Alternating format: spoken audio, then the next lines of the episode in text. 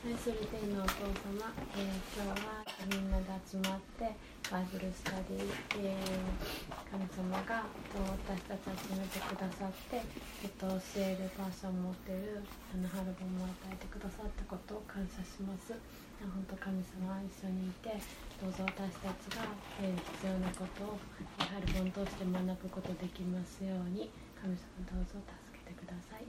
感謝してイエス様の名前でお願いします。イエス様が復活して現れた記述が10回聖書に載ってるんだけれどもその8回目の記述、まあ、マタイの最後に載ってて、うん。これは今イントロダクションなんだけども。それはまあ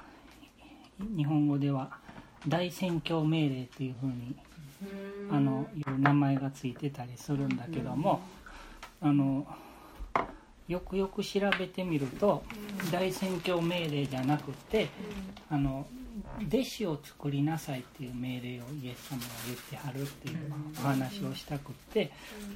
とりあえずそのイエス様がもう遺言のように最後に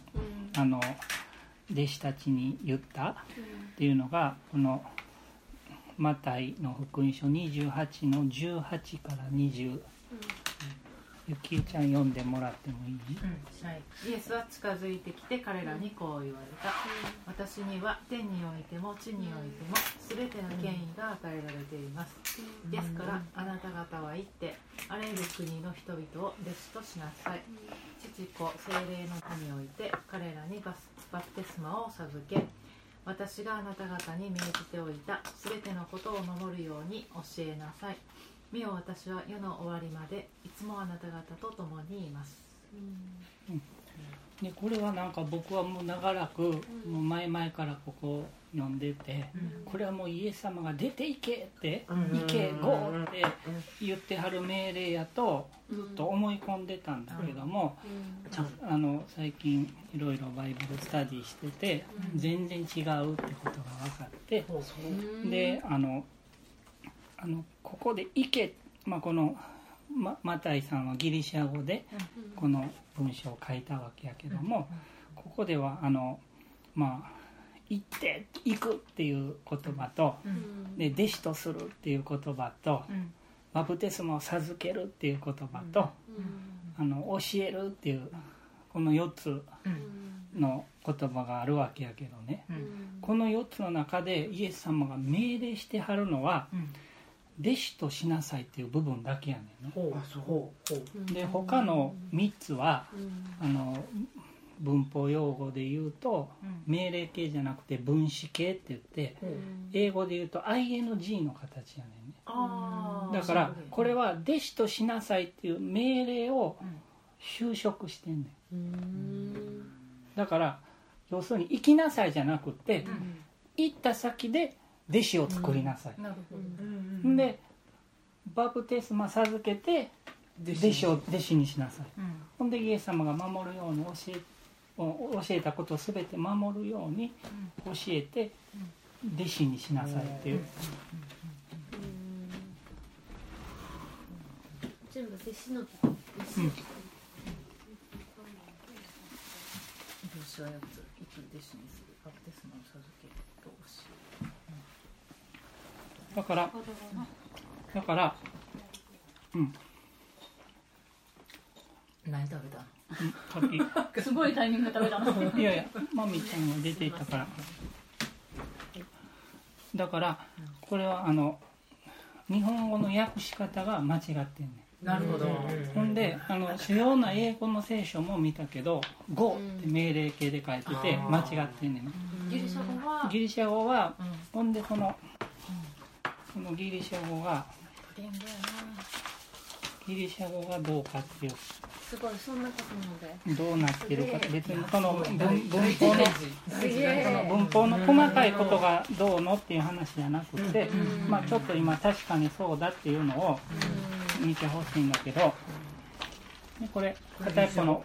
119ページ。119ページの一番下28章19節な。でここまず「行く」っていううん「行って」っていう「行く」っていう動詞があるけどもそのとこに「文」って書いてる。文。うんうん。ここ。ここが今あこれ？19節な。これ「文」って書いてる。だからいここ「文」って書いてるね。うん。うん。だからこの「行く」っていう動詞は分詞やねんな。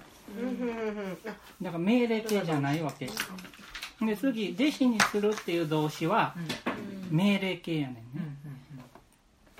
こう。命令形。で次のページ。ブダのこと。うん。バスバプテスマを授けるっていうのはうん。分詞やねんね。うん。でその次の段。次のあれ。次の段じゃないな。その20節な上から上から3段目の「教える」っていうのも分詞形やね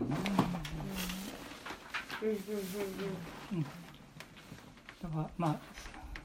今別にギリシャ語のことを勉強したいんじゃなくって確かに弟子にするっていう部分だけ命令形で。他はその弟子にするっていう部分を修飾している分子形で書かれてるわけやねんな。だからそのそのニュアンスをあの正しく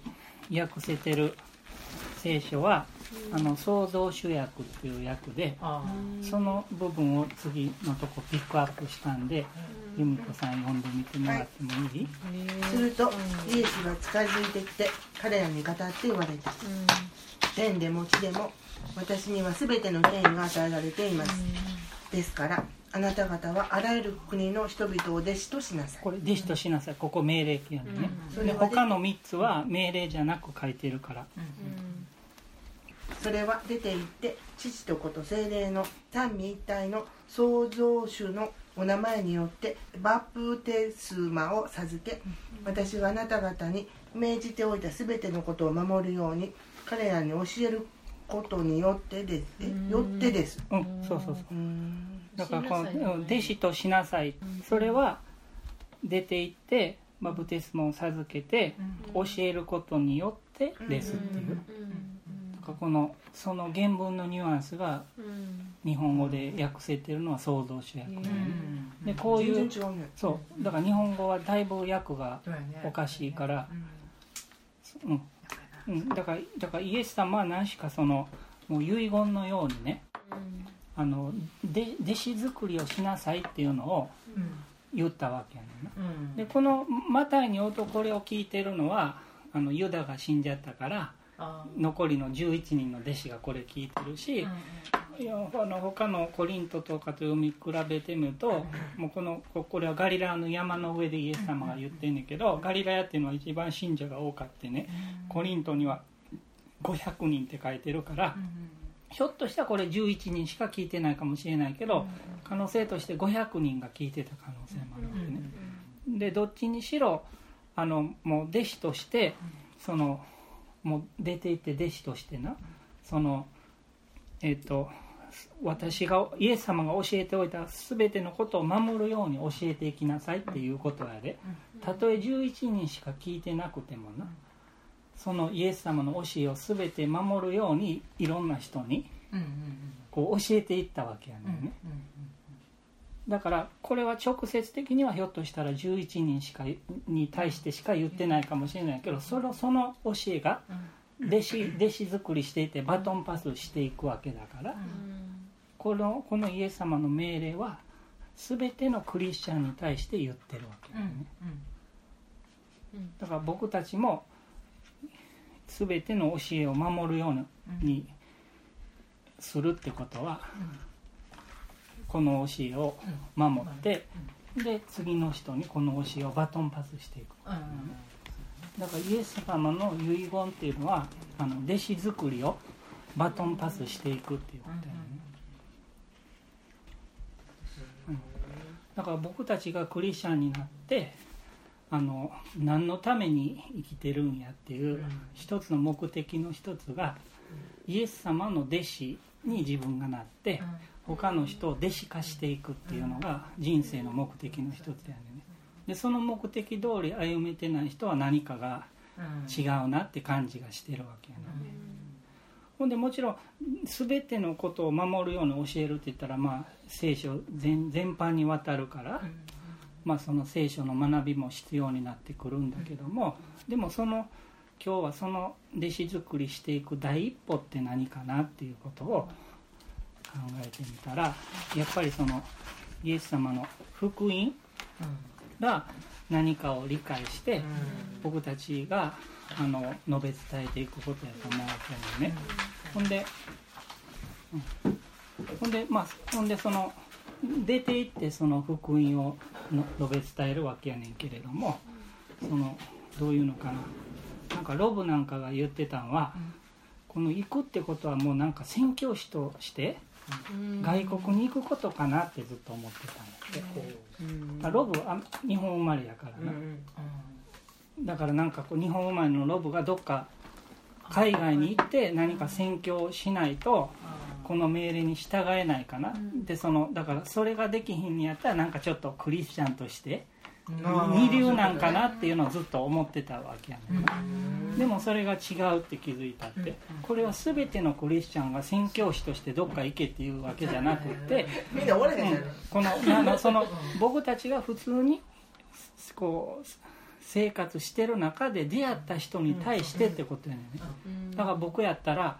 あクラシック歌手の伴奏してるからうん、もっともっとなんか神様の働きするからそれを卒業するんじゃなくって、うん、その人たちを大切にして、うん、この福音を伝えるチャンスを伺ってるっていうか、職場でうん、職場や何かササークルなのか友達なのかこれまで出会った人なのか親戚なのか。でまあどちらにしようあの僕たちがその福音の内容っていうのがあの何かっていうことをあのはっきりと自分も理解して人に、うん、述べ伝えられるだけじゃなくて福音は何かってこう説明説明聞かれたら説明できるぐらいになってないとその弟子とする第一歩にもいかへんと思うわけやねんね。だからまずその福音の確認っていうのをしたいんだけどもだから今日はそのためにあの基本的なメッセージ福音っていうのは何かで何を信じたら救われるかっていうのをもう聖書にまたづいて。だから春樹さんはそういう解釈してはるわとか言うんじゃなくてこの御言葉は全部このプリントに載せてるからあ確かに聖書がこう言ってるんだなって。誰々牧師がメッセージでこう言ってたは間違ってる可能性があるんで聖書にこう書いてあるっていうのをあの今今ざっと理解してもらいたいし家に帰ってあ確かにそうだなっていうのをこう復習してほしいからちょっとプリントを作ったわけやね、ほんで別に誰かに伝える時にこれ見ながら言うてもいいんだけどね、うん、でだからまずは1番で福音っていうのが何かって福音の内容を言うわけで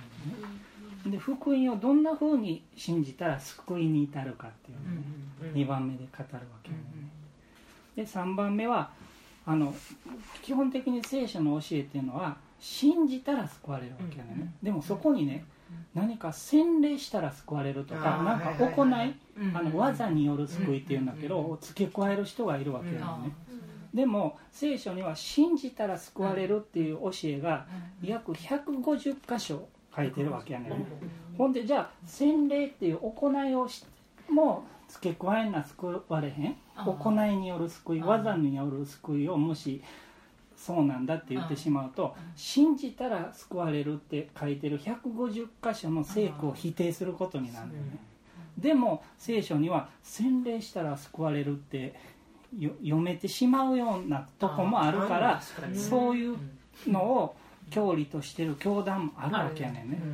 でもそれはどういうことかっていうのも説明したいわけやねん